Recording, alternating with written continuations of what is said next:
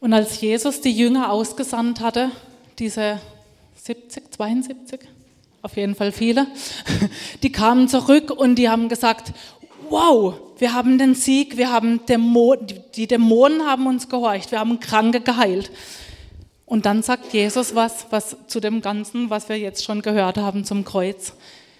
Freut euch nicht, dass euch die Dämonen untertan sind. Freut euch, dass eure Namen im Buch des Lebens stehen. Es geht um Errettung. Es geht wirklich um diese Botschaft vom Kreuz. Und die Predigt geht gerade so weiter über die Botschaft vom Kreuz. Und ähm, ne? Geht nicht? Ah doch, genau. Das Predigtthema ist das Leben im Licht und ich habe ein Zitat vom äh, Hans-Peter Reuer gefunden.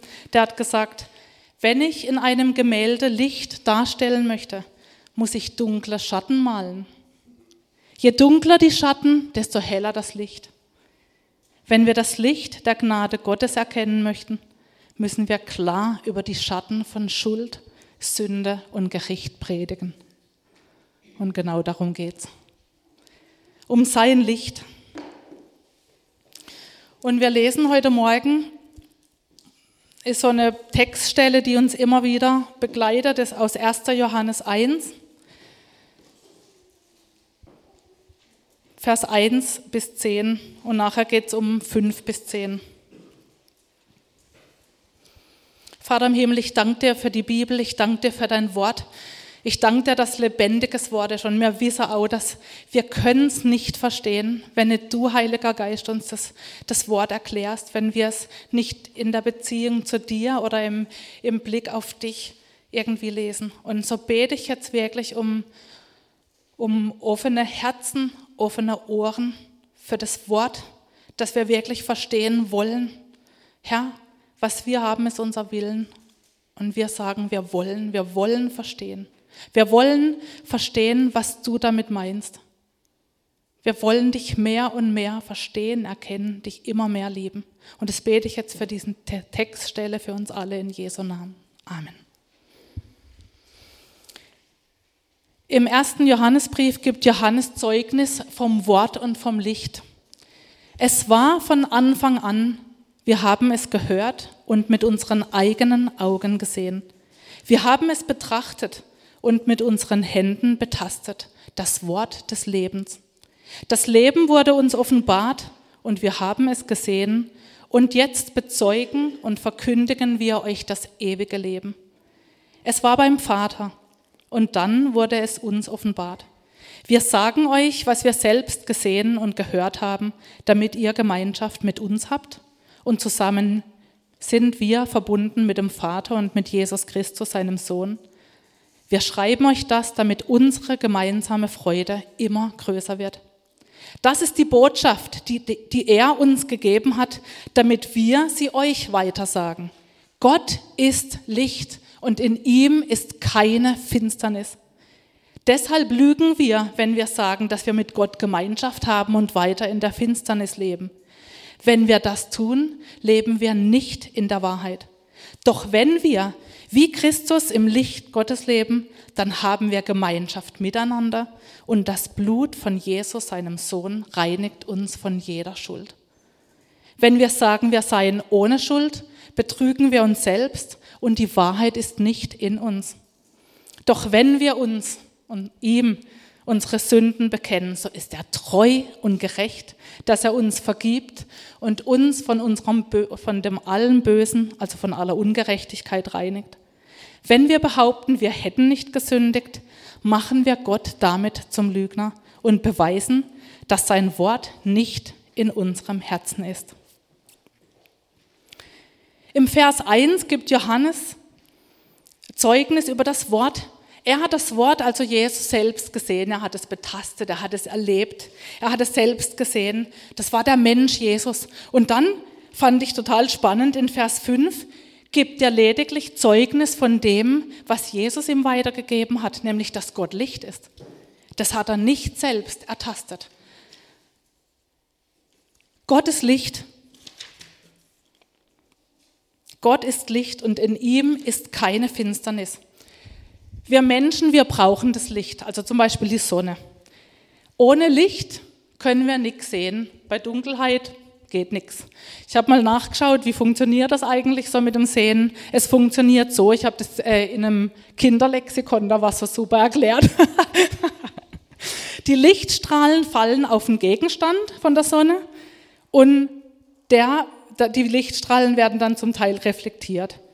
Und dann enthalten diese Lichtstrahlen Informationen über die Farbe, über die Form oder auch über den Abstand von diesem Gegenstand. Und dann können wir praktisch den Gegenstand erst aufnehmen. Und, diese, und nur diese Lichtstrahlen ge geben dann diese Info an unser Gehirn weiter. Genial. Aber in die Sonne selber, wissen wir alle, können wir nicht sehen. Wir können nur diese Lichtstrahlen aufnehmen. Das können wir gar nicht ertragen. Und wenn, wenn die Erde nur einen Kilometer näher bei der Sonne wäre, würde sie verbrennen. Da ist so eine Kraft. Und wenn wir Gott sehen würden, würden wir auch verbrennen. Und, in, und Mose hatte dieses Bedürfnis, da ging es vor kurzem auch schon mal dran, ich will deine Herrlichkeit sehen, ich will dein Angesicht sehen, war sein Wunsch. Und dann sagt Gott zu ihm, mein Gesicht kannst du nicht sehen, denn jeder Mensch, der mich sieht, der muss sterben. Das geht nicht. Und die Juden wussten das, dass wer Gott sieht, der muss sterben. Und wir lesen auch in der Bibel von Menschen, die Begegnung hatten mit diesem Licht. Zum Beispiel die Hirten auf dem Feld. Wow, ja, die hat es zu Boden geworfen. Da kam dieses helle Licht. Oder, ähm, oder die Apostel auf dem Berg der Verklärung mit Jesus. Die hat es auf den Boden gehauen. Das, das war so eine Leuchtkraft. Und bei Paulus ganz krass, der erblindet von dem Licht. Das können wir gar nicht ertragen. Und Johannes beschreibt hier das Wesen von Gott. Er ist das Licht. Er ist der Gott, der vor langer Zeit gesprochen hat, es werde Licht. Und dann steht er ganz einfach, und es ward Licht. Ja, und das Licht, seither ist das Licht in der Welt und er strahlt alles, wo das Licht nur drauf hält. Oder die Feuersäule, die, das hat Gott auch gemacht, die Feuersäule bei den Israeliten, die, haben ihnen, die, die hat ihnen den Weg gezeigt. Zwei Millionen Menschen, glaube ich, waren es. Eine Feuersäule, da ist Leuchtkraft. Das ist immens.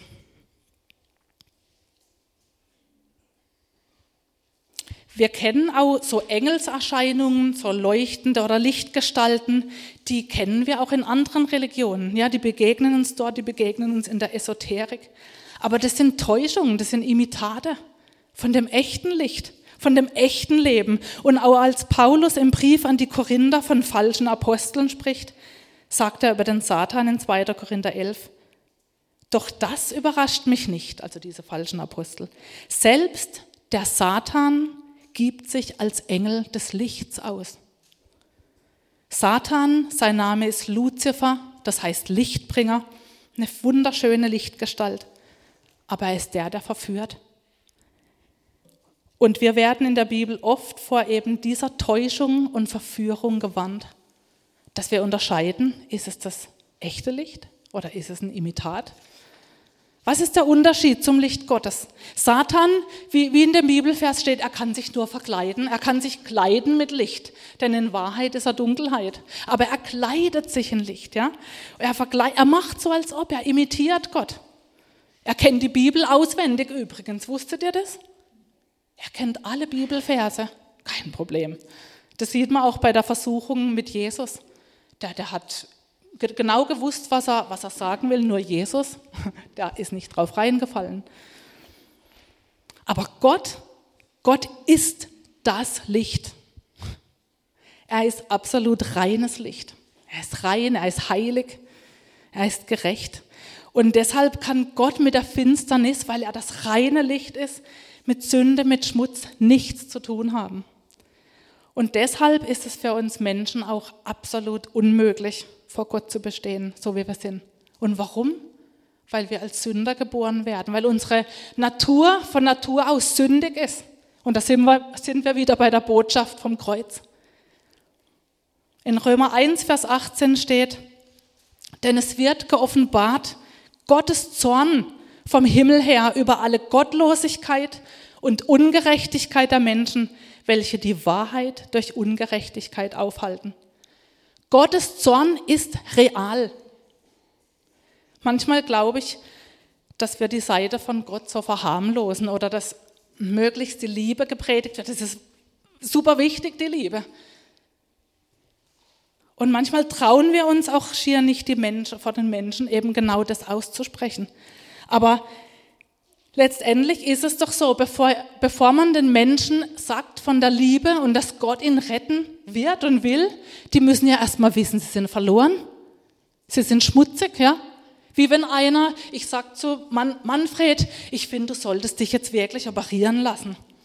Dass du dich aufschneiden lässt und dass man da einfach dich in Ordnung bringt. Dann sagt der Manfred zu mir, hey, pf, wieso? Ich, ich fühle mich in Ordnung, ich, ich merke nichts. Aber wenn er jetzt zum Arzt geht, die machen ein CT und dann finden die einen Tumor, dann ist es ganz klar für einen Manfred, ach ja, der will das rausholen, das ist ja ganz wichtig, da ist ja was. Ich bin ja krank. Und so ist es doch auch. Und die Botschaft vom Kreuz ist so wichtig. Die Menschen müssen wissen, sie sind verloren. Sie sind verloren. Und wir wissen, viele, die meisten von uns, wir haben das selber erlebt. Es gibt nur eine einzige Möglichkeit, in die Nähe dieses heiligen, reinen, gerechten Gottes zu kommen. Nämlich, wenn wir auch rein und heilig sind. In Johannes 3, Vers 16 steht, denn Gott hat die Welt so sehr geliebt, dass er seinen einzigen Sohn hingab, damit jeder, der an ihn glaubt, nicht verloren geht, sondern das ewige Leben hat. Das ist die frohe Botschaft für jeden Menschen. Die meisten von uns haben das erlebt in ihrem eigenen Leben, wie das ist.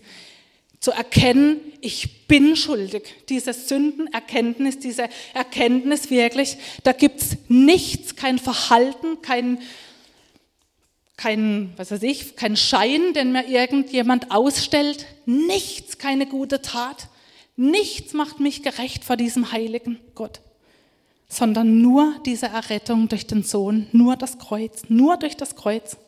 Und es gilt für jeden Menschen, der auf dieser Erde lebt, bis zum letzten Atemzug.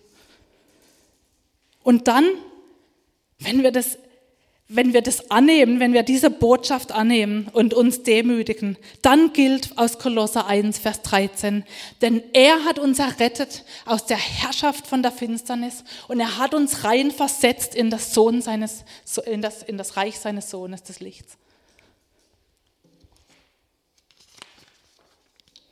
Das, was wir gerade auch gebetet haben für die ganzen Länder, um das geht's. Dieses, rausgerissen werden auf der Finsternis, aus der Finsternis rein ins Licht. Und es betrifft die ganze Erde. Aber auch wenn wir bekehrt sind und gläubig sind, es geht immer wieder um Licht und Finsternis. Jesus spricht in Johannes 8, Vers 12, ich bin das Licht der Welt.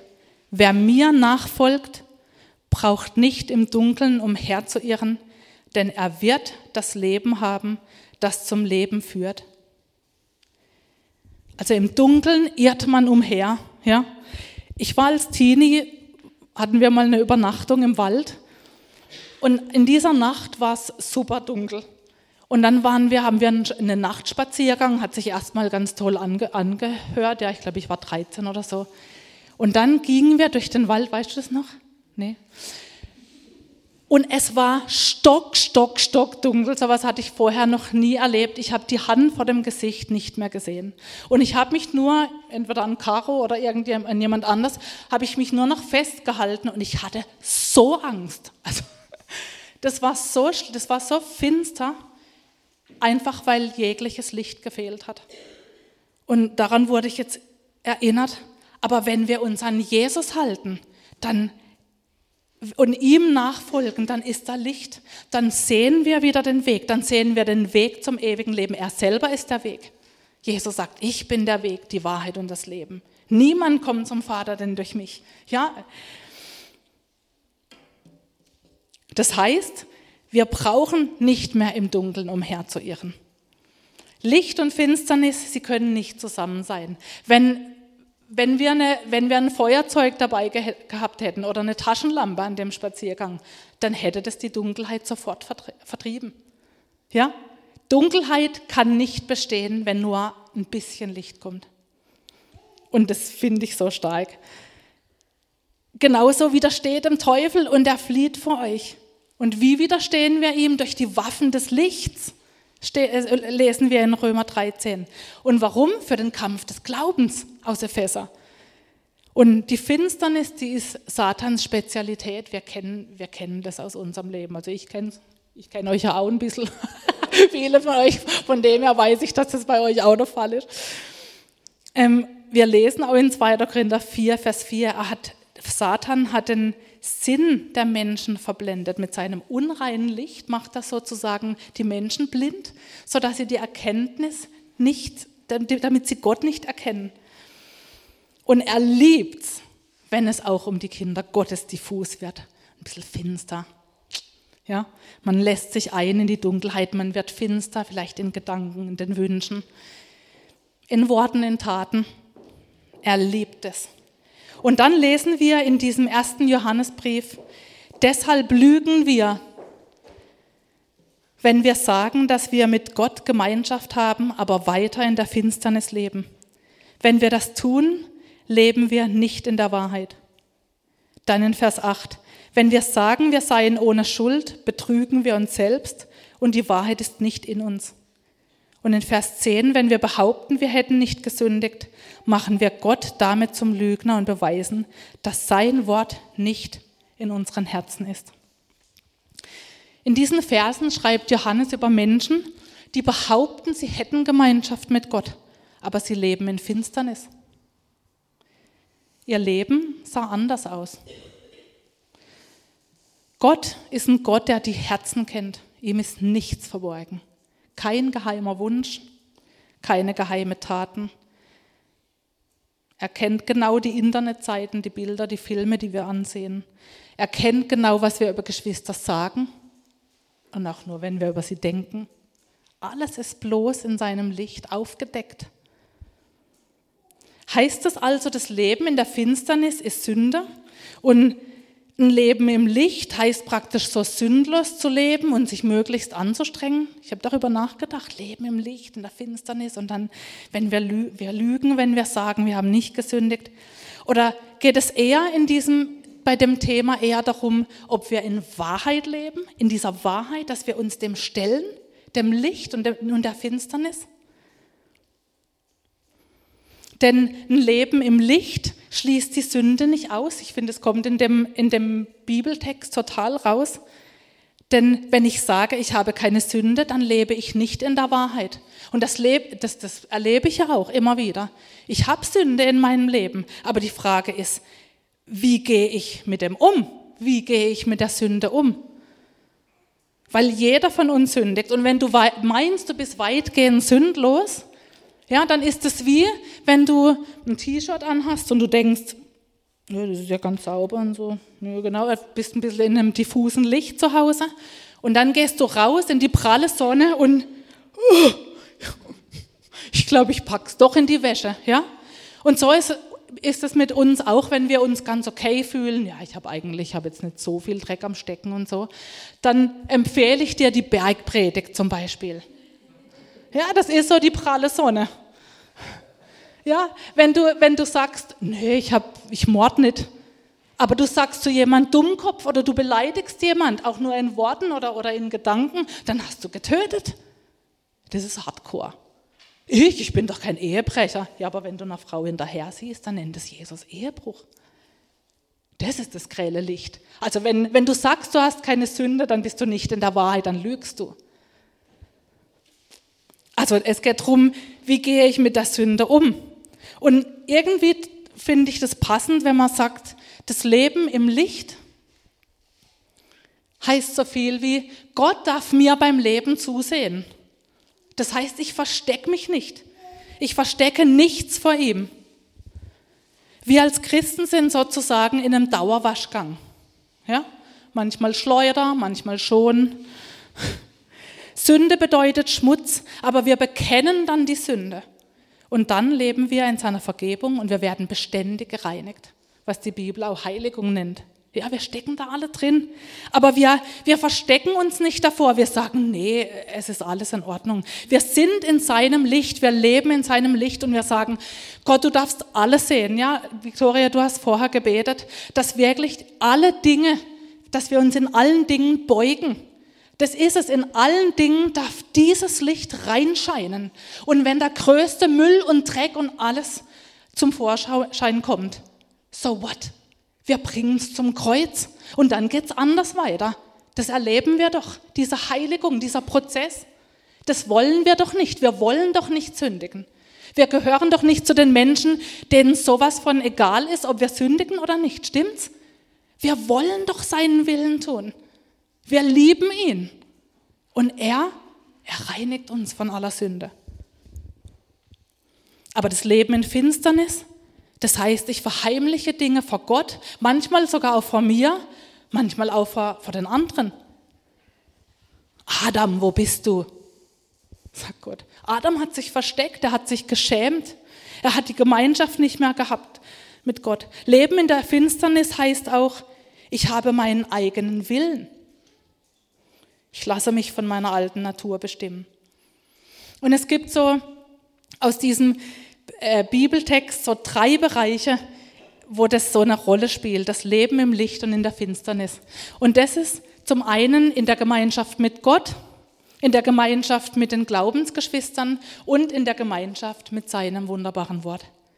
Das betrifft uns ganz konkret. Also die Gemeinschaft mit Gott. Da steht in, Vers 8 und 9, wenn wir sagen, wir seien ohne Schuld, betrügen wir uns selbst und die Wahrheit ist nicht uns. Und dann kommt einer meiner Lieblingsverse überhaupt aus der Bibel. Doch wenn wir uns, wenn wir ihm unsere Sünde bekennen, dann ist er treu und gerecht und er vergibt uns. Das ist Leben im Licht, in, in seiner Vergebung. Und wenn ich in der Finsternis lebe, dann verheimliche ich die Sünde, Sünde oder ich verharmlose sie. Ich beschönige. Ich, ich verstecke sie vielleicht vor anderen und das bringt mich nicht in Gottes Nähe, wenn ich da in was reinrutsche, wo ich genau weiß, das entspricht nicht Gottes Willen. Dann entferne ich mich eigentlich automatisch von Gott, weil, weil unser Gewissen fängt ja an. Ja? Man, man ist ja nicht mehr, man fängt an zu schwimmen. Und im schlimmsten Fall entferne ich mich immer mehr von Gott, bis ich mich irgendwann mal frage, habe ich überhaupt wirklich so geglaubt? Habe ich es mir vielleicht nur eingebildet? War es wirklich so, dass ich Gott erlebt habe und es wird immer, geht immer weiter und geht immer tiefer im Bewusstsein oder im, das verschwindet. Auf diese Weise sind schon viele von unseren Glaubens- oder einige von unseren Glaubensgeschwistern im Moment abgedriftet, einfach weil sie sich entfernt haben. Aber wir bleiben dran, denn wir wissen auch, den glimmenden Doch, den wird er nicht auslöschen. Und das geknickte Rohr, das wird er nicht zerbrechen. Halleluja. Glauben wir das? Amen. Aber im anderen Fall, im besseren Fall, wird der Zustand, wenn wir uns entfernt haben, ups, immer, immer erbärmlicher. Man hält es ja schier nicht mehr aus. Man weiß, man, es ist nicht in Ordnung. Und dann kommt der Tag X, wo man sagt, ich kann nicht mehr. Hier bin ich. Ich bekenne dir, ich bekenne jetzt meine Schuld. Und und dann, ah ja genau, vorher noch zu dem Zustand aus Sprüche 28, das finde ich so stark, denn der Vers. Wer seine Sünden verheimlicht, dem wird es nicht gut gehen. Kennt ihr das? Ich kenn's. Es ist schlimm, der Zustand ist schlimm. Und dann steht aber, aber wer sie bekennt und davon lässt, wird Barmherzigkeit finden. Das ist genau das, wenn wir bekennen, dann kommen wir wieder zu dem Thron der Gnade, wo wir Gerechtigkeit und Hilfe bekommen. Das ist unser Gott. Ah. Und wenn ich im Licht, also in der Wahrheit lebe, dann egal was es ist, ich bekenne schleunigst meine Sünde, weil ich will in seinem Licht leben, weil ich will, ich will mit ihm Gemeinschaft haben. Das ist doch der Ort, wo wir, wo wir diesen Frieden haben, oder? Ich lasse mir die Werke aufdecken, die Bösen, wenn ich sie nicht schon längst weiß. Ich bekenne sie und dann werde ich von dieser Sünde gereinigt. Und genau dafür ist Jesus gestorben. Genau dafür. Und das ist so befreiend. Ich erlebe das immer wieder. Gott ist treu. Ich sehe es an euch Geschwistern, ich sehe es in meinem Leben, in meiner Familie. Gott ist treu. Der zweite Punkt ist die Gemeinschaft mit den Geschwistern ganz eng verknüpft. In Vers 7 steht, doch wenn wir mit Christus im Licht Gottes leben, dann haben wir Gemeinschaft miteinander und das Blut von Jesus, seinem Sohn, reinigt uns von aller Sünde. Wenn, wir, wenn mir bewusst wird, dass ich eine Sache tue, die Gott nicht gefällt und damit weitermache, dann zieht es mich, genauso wie von Gott, zieht es mich auch von meinen Glaubensgeschwistern weg. Ja? Es, ich meide, ich fange an, sie zu meiden, sie nerven mich. Es regt mich gerade auf, was die sagen. Es ist so, brauche ich nicht, will ich nicht. Ja, es reibt innerlich auf. Warum? Irgendjemand hat gebetet. Wir sind Rainer, wir sind Salz und Licht. Auch wir sind Licht, die Kinder des Lichts. Und wir sind auch Licht für unsere Geschwister. Und deswegen ist es auch wichtig, dass wir Gemeinschaft haben. Und in dieser Gemeinschaft wenn wir im Licht leben, dann eben gibt es diese zwei wunderbare Abfallprodukte sozusagen. Wir haben Gemeinschaft untereinander. Echte Gemeinschaft. Und diese echte Gemeinschaft kann man nicht mit Programm erreichen oder durch ähm, innerlicher Wunsch oder sowas. Nee, das passiert, wenn wir im Licht Gottes leben. Und das erleben wir doch auch hier. Das haben wir doch die letzten zwei Jahre auch erlebt. Wir, wir, haben, wir, haben ja, wir hatten Gemeinschaft. Ja? Im, Im Licht Gottes leben heißt in der Heiligung leben. Und Heiligung heißt, dass die Frucht des Geistes in uns wächst. Die Frucht, die Frucht des Geistes, sie besteht aus Liebe, Freude, Frieden, Geduld, Freundlichkeit, Güte, Treue, Sanftmut und Selbstbeherrschung. Und ganz ehrlich, ich so finde es super, wenn ihr das alles habt wenn diese Frucht in euch wächst, dann ich bin so gern mit euch zusammen, weil es fließt zu mir zurück, eure Liebe, eure Freundlichkeit, eure Güte. Wow, ich will das. Und, ihr freut, und, und, und jeder freut sich, wenn ich das gebe. Also diese Gemeinschaft, das hat einen ganz hohen Stellenwert bei Gott. Das, da kommen wir immer wieder in der Bibel hin. Und dann noch, der zweite Punkt ist, das Blut Jesu reinigt uns dadurch, durch die Gemeinschaft. Also das ist so ein Schutz, finde ich. In, in einer Gemeinde mit Geschwistern, die auch im Licht leben, leben wollen, leben, werden die Gläubigen ständig gereinigt von ihren Sünden. Und wenn wir im Licht leben wollen, dann setzen wir uns diesem Licht aus. Dann setzen wir uns auch diesem Licht von, von meinem Bruder oder von meiner Schwester aus. Ja, wir sind wir sind nicht irgendwie erschüttert in unserem Wert oder so, ja. Wir, wir wissen, dass Gott uns liebt. Wir wissen, dass wir unseren Stand in Christus haben. Und deswegen ist es auch kein Problem, uns gegenseitig auch die Sünden zu bekennen. Und sagen, hey, da habe ich Mist gebaut und ich, ich möchte es vor dir bekennen, vor meinem Vater im Himmel und ich möchte umkehren. Und das ist das, was wir erleben. Und deswegen ist, ist das, das ist wahre Gemeinschaft und Liebe irgendwie und Weiterkommen. Und manchmal ist es auch hart, es ist schwer, es fühlt sich an wie, boah, der hat mich kritisiert, aber letztendlich ist es das Licht. Und wenn man weiß, dass die Motivation stimmt, wenn ich jemandem was sage aus Liebe, weil ich ihn liebe, dann ist es was ganz anderes. Dann gehe ich gerne in das Licht. Oh, ich bete, dass das noch zunimmt, weil wir alle wollen diese wahre Gemeinschaft. Und der dritte Punkt ist die Gemeinschaft mit seinem Wort. Das haben wir wahrscheinlich auch alle schon mal erlebt. Dieses sich entfernen von Gottes Wort. Wenn das immer weniger wird, es wird einem wie, wie immer gleichgültiger. Man kann sich eigentlich nicht erklären, dass man so eine Liebe zu diesem Buch hatte und dann, und dann nicht mehr.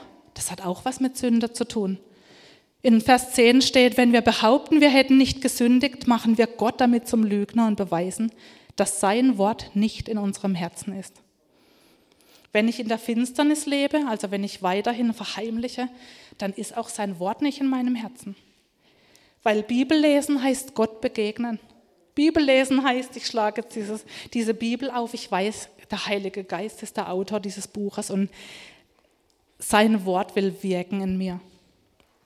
In Psalm 119, Vers 105 steht, Dein Wort ist meines Fußes Leuchte und ein Licht auf meinem Weg. Aber wenn ich in der Finsternis lebe, wenn ich was verheimliche, dann kann ich das nicht ertragen. Stimmt's? Dann nervt es mich auch an. Dann, wenn ich was lese, dann fange ich plötzlich an, oh, das ist ja hart. Und am besten lese ich dann auch im Alten Testament, oh, diese Opfer, oh, so blutrünstig, oh. ja, oder, oder ich lese von, von David, wie er, der, der ist ja auch, der hat ja, der hat ja auch Streck am Stecken gehabt und dann versuche ich zu beschönigen und ich fange an, dieses Buch zu kritisieren und es nervt mich. Und die Sünde steht dazwischen. Es klagt mich an, sozusagen, dieses Buch, ja. Es zeigt auf mich. Aber dann, wenn ich mich entscheide, in diesem Licht wieder zu leben, wenn ich bekannt habe, dann, dann schlage ich dieses Buch auf und, oh, das ist mein Gebet. Ich, habe ich ja schon oft gebetet, dass unsere Leidenschaft wirklich größer wird für sein Wort, dass es uns, dass es uns zu unserem Liebsten wird, ja, nicht wegen dem Buch, sondern der, der dahinter steckt, der, der das Buch geschrieben hat. Dass wir, dass es eine, eine Wonne, ja, steht irgendwo mal in den Sprüchen oder in den Psalmen. Es ist eine Wonne, ja, in diesem, in deinem Wort zu, zu suchen, zu forschen. Und dann, dann lese nicht mehr ich die Bibel, das habe ich mal irgendwo gehört, sondern die Bibel liest mich. Das fand ich so stark. Nicht ich lese die Bibel, die Bibel liest mich und sie darf ermahnen, sie darf aufdecken, sie darf mir zeigen, wer Gott ist. Und ich entscheide mich für seinen Willen und wenn ich schluck, dann schluck ich halt, aber ich will seinen Willen. Und wenn ich denke, wie soll ich denn das schaffen? Egal, ich will seinen Willen. Und wenn ich es in meinem Leben noch nicht sehe oder wenn ich denke, oh, ich habe schon so viel ver, verbockt, ja, ich will trotzdem seinen Willen, dann gehe ich hier wieder weiter. Ich will euch echt ermutigen. Und ich lasse das Gottes Licht in meinem Leben leuchten. Und dann kann ich von ganzem Herzen beten. Und ich bete, dass ihr euch das mitbetet. Oder ich, ich, ihr könnt es mitbeten. Wie im, in Psalm 139. Erforsche mich, Gott, und erkenne mein Herz. Prüfe mich und erkenne meine Gedanken. Zeige mir, ob ich auf, wenn, wenn ich auf falschen Wegen gehe und führe mich den Weg zum ewigen Leben. Erforsche mich, Gott, und erkenne mein Herz. Prüfe mich und erkenne meine Gedanken. Zeige mir, wenn ich auf falschem Wege gehe und führe mich den Weg zum ewigen Leben. Oh Herr, und ich danke dir, dass das die Wahrheit ist. Du bist die Wahrheit und du bist, du bist das Leben. Und ich danke dir, dass wir, durch, dass wir durch dich leben können.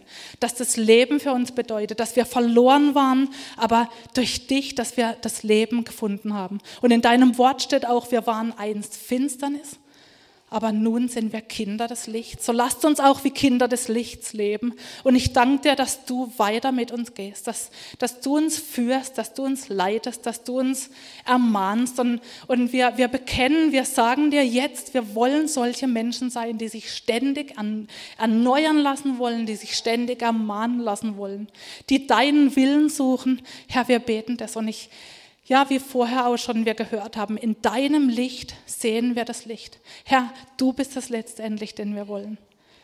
Herr, wir, wir brauchen dich, wir lieben dich. Und ich bete, dass wir dich immer mehr lieben, von ganzem Herzen, mit ganzer Seele, mit ganzem Verstand. Und ich danke dir für deine Treue, für uns, für deine Gnade. Ich danke dir, dass es wahr ist, dass du auf dem Thron bist, der Gnade und Barmherzigkeit. Und so segne ich meine Geschwister hier mit mit diesem Blick, mit diesem Blick auf dich, Jesus, mit diesem Blick auf diesen Thron der Gnade. Und ich bete für alle die, die, die, den, die den Schritt noch nicht gemacht haben. Herr, ich bete wirklich um Sündenerkenntnis. Es geht um dich, es geht um Leben und Tod. Und es geht auch um, ich bete auch für die, die Spielchen spielen mit dir, die die Wahrheit kennen und trotzdem in Finsternis leben. Ich bete um Buße. Herr, ich bete, dass dieser Geist der Buße heute diese Menschen erfasst. Und wir, wir schauen nicht herab. Nein, wir freuen uns mit. Und wenn ein Sünder Buße tut, so heißt, so steht in deinem Wort, dass es, dass sich die Engel freuen über jeden Sünder, der Buße tut. Und so freuen wir uns auch mit. Wir freuen uns über jed, jeden Bruder, jede Schwester, die umkehrt aus der Finsternis heraus, hinein in dein Licht. Du bist einfach wunderbar. Und ich danke dir, dass du ein Gott bist, der, der gnädig ist und der, vor dem wir unser Leben leben können. Ohne Angst, ohne Scham, ohne Verdammnis. Wir preisen dich alleine. Du bist Gott. Du bist der Gott und du bist Licht. Und Licht scheine in unser Leben. In Jesu Namen. Amen.